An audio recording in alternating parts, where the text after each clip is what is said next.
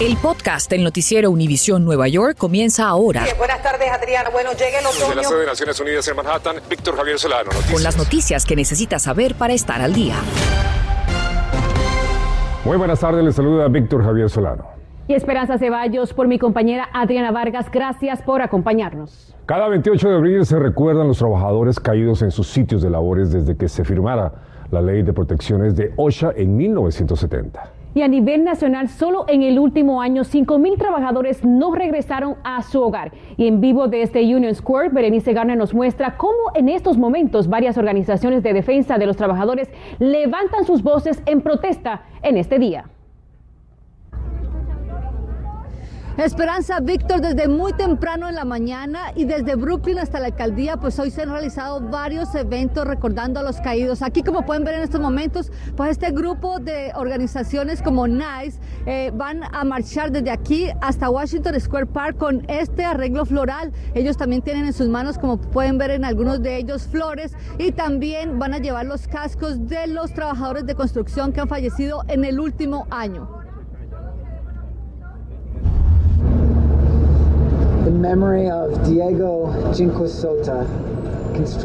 Uno a uno fueron leyendo los nombres de los 46 trabajadores caídos en el último año. Alejandra Piedra Cabrera en construction. Hoy estamos recordándole a los trabajadores que han fallecido en el trabajo, que, que no tenían suficientes protecciones para, sal, para poder regresar a sus casas. Mario González, 33. El trabajo de la construcción sigue siendo el más peligroso. 15 murieron desde el 28 de abril pasado. ¿Y se ha logrado conseguir justicia para alguno de ellos?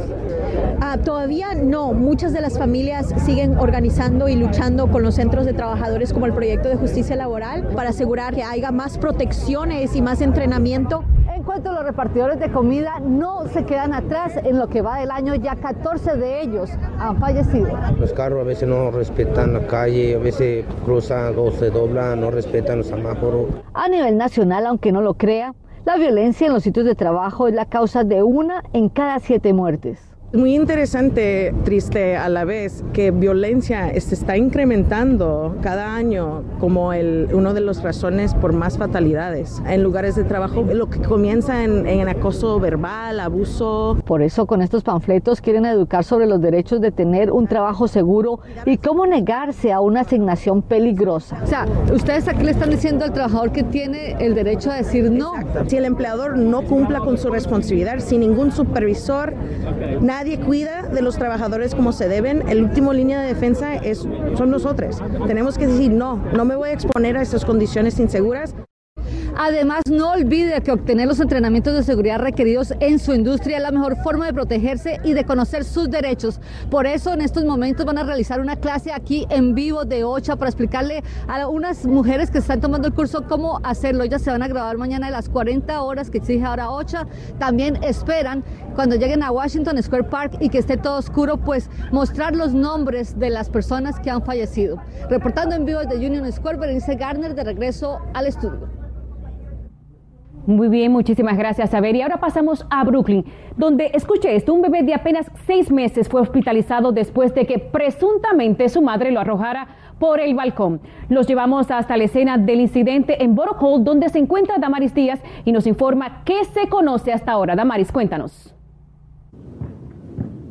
Muy buenas tardes, Esperanza. Víctor, muy lamentable lo que, lo que ocurrió aquí en este edificio de Brooklyn. En el segundo piso, según el informe de la policía, una mujer arrojó a su bebé de tan solo seis meses por ese balcón que le estamos mostrando.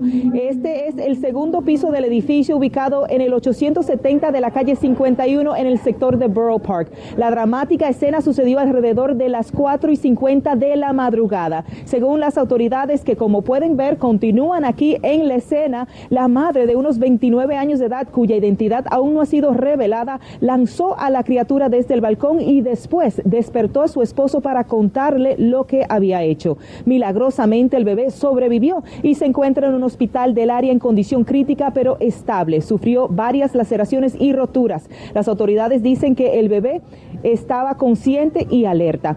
Aunque un caso como este se maneja como intento de homicidio, la madre fue llevada a Cornell Medical Center donde le están haciendo una evaluación psicológica.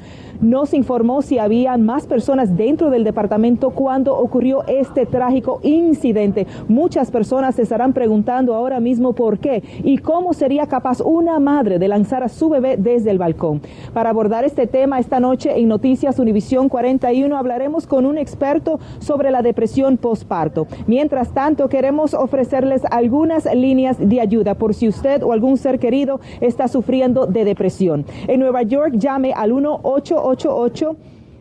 692-9355. Eso es 188 NYC Well. En New Jersey podría llamar al 1-800-382-6717. Y en Connecticut la línea es 1-800-HOPE-135. Eso es 1-800-467-3135. Reportando en vivo desde Brooklyn. Continuamos con ustedes en el estudio y la ciudad de Nueva York podría estar viviendo el comienzo de una crisis de desalojos. Según las estadísticas, se estima que entre los cinco condados hay una deuda de casi 2 mil millones de dólares en renta atrasada. Desde que inició la pandemia, los caseros han entablado demandas contra más de 32.500 inquilinos por más de 265.400 dólares y contra 938 negociantes por más de 60.900 dólares en rentas atrasadas de comercios. Ante este panorama, inquilinos de apartamentos de renta regular regulada, esta mañana se unieron activistas y funcionarios electos para pedir a la Junta de Renta de Alquiler que en lugar de votar por un aumento de hasta 9%, voten por una reducción de la renta para 2022-2023, ya que afirman que la ciudad aún está en un largo proceso de recuperación económico de la pandemia. Lo que están considerando es un aumento del 3 al 4.5% para contratos de un año y de 4 hasta el 9% para contratos de dos años. Conversamos con algunas inquilinas afectadas. Escuchemos. Yo soy deshabilitada, no trabajo, lo que me da el seguro social 800 dólares y pago 1.589 de renta y no pues queremos el aumento de renta. Nosotros hemos sido muy afectados con la pandemia y los landos están abusando mucho, principalmente en Washington Heights, que es la comunidad que yo pertenezco. Los inquilinos también piden que las audiencias sean públicas y les permitan dar sus testimonios. La Junta de Alquiler tendrá una votación el próximo 5 de mayo y el voto final está programado para el mes de junio. Infórmate de los principales hechos que son noticia, aquí en el podcast del noticiero Univisión Nueva York. La policía revela que la adolescente de 14 años, herida en una balacera en Queens, un caso sobre el que le reportamos en la noche de este miércoles, no era blanco del incidente. Según el informe, estuvo relacionado a pandillas y otros dos adolescentes también resultaron heridos. La joven se encontraba cerca y fue impactada en el cuello. Su condición ha sido reportada como estable en el hospital. Increíble. Y cada vez son más frecuentes los incidentes violentos en el subway, lo que ha logrado desencadenar una crisis de inseguridad para los pasajeros. Mariela Salgado nos cuenta cómo la ciudad enfrentará esta problemática con su plan de seguridad. Efectivamente, y el propio alcalde Adams ha dicho que no es suficiente eliminar las armas, erradicarlas de esta ciudad para poder evitar estos incidentes de violencia. Hay que hacer mucho más, invertir en grande en recursos, sobre todo en el componente de salud mental. Cuando llegamos a la estación de la calle 168 en el Alto Manhattan, vimos como esta joven intentaba disfrutar de su almuerzo cuando fue confrontada por quien parecía un desamparado quien no aceptaba que no le diera dinero. En cuanto a El mismo hombre después se acercó a mi camarógrafo y a mí. I'm sorry, I don't have anything with me right now. Sir, I'm sorry, I'm working. Además, cuando ellos piden algo y uno se lo da, ya te dan de una manera que no deben. Y te pueden hasta golpear y yo, un cuchillo. Ajá, yo lo he visto todo eso. Consciente de los temores de los viajeros y tras ataques a pasajeros en el subway, el alcalde Adams lanza un plan que dará más seguridad, con agentes que estén entrenados sobre el cuidado de salud mental para que puedan intervenir en situaciones peligrosas, sobre todo cuando se trata de desamparados. Y con la creación de Be Heard, por sus siglas en inglés, División del Departamento de Salud de Respuesta a Emergencias para Crisis de Comportamiento o Salud Mental. Paramédicos, no policías, se van a desplazar a las comunidades cercanas de los barrios más necesitados como el centro de Brooklyn, el este de Queens y el sur del Bronx. Una de las cosas que verdaderamente puede tener un cambio en la seguridad de los viajeros, dijo el alcalde, es que ahora los oficiales van a estar más envueltos, pero no solamente parados de pie vigilando, sino patrullando estas plataformas. Del presupuesto de la ciudad, 171 millones irán a 1.400 camas nuevas en refugios y se abrirán tres nuevos centros donde desamparados puedan llegar cuando lo necesiten. En Manhattan, en la ciudad de Nueva York, Mariela Salgado, Univisión. Gracias a Mariela. Y hoy sobrevivientes de violencia doméstica unieron sus voces en una celebración que busca crear conciencia. Así que Violeta Bastardo estuvo en el lugar del evento y nos informa sobre lo que está haciendo la ciudad para apoyar a esas víctimas. Hola, buenas tardes.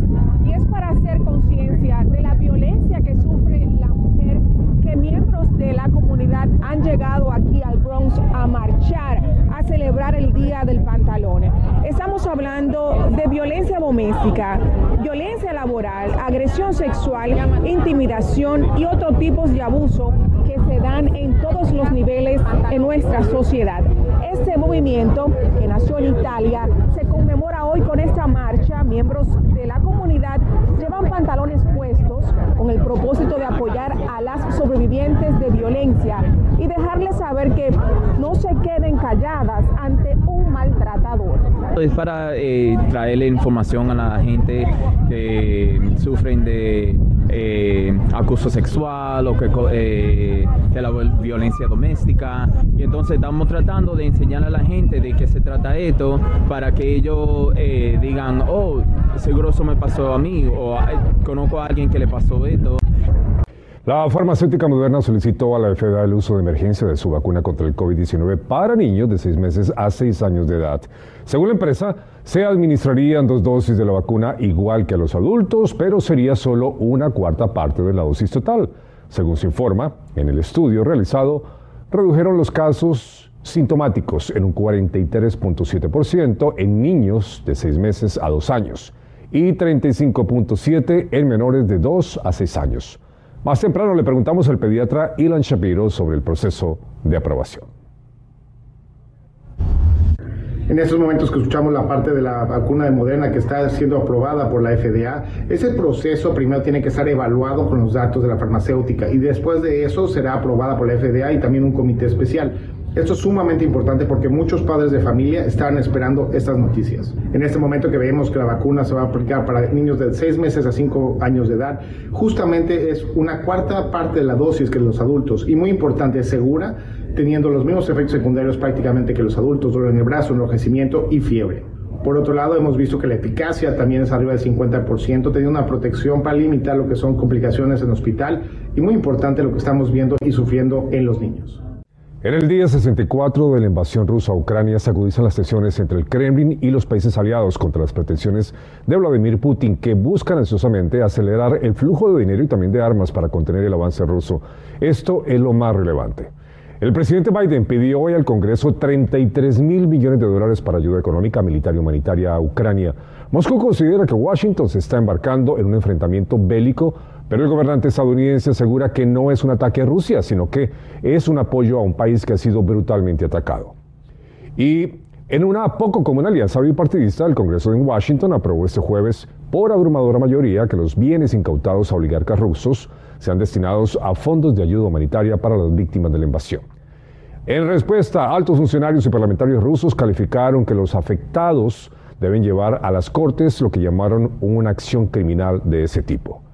Y el gobierno ruso asegura que se está poniendo a prueba su paciencia con el respaldo de países como Estados Unidos y el Reino Unido para que fuerzas ucranianas ataquen su territorio. Entre tanto, el gesto diplomático corrió por cuenta del secretario general de Naciones Unidas, Antonio Guterres, quien visitó Kiev, la capital Ucrania, donde se reunió con el presidente Zelensky y urgió a Putin, a quien visitó hace algunos días, para que ponga fin al conflicto. Gracias por escuchar el podcast del noticiero Univisión Nueva York. Puedes descubrir otros podcasts de Univision en la aplicación de Euforia o en univision.com diagonal podcasts.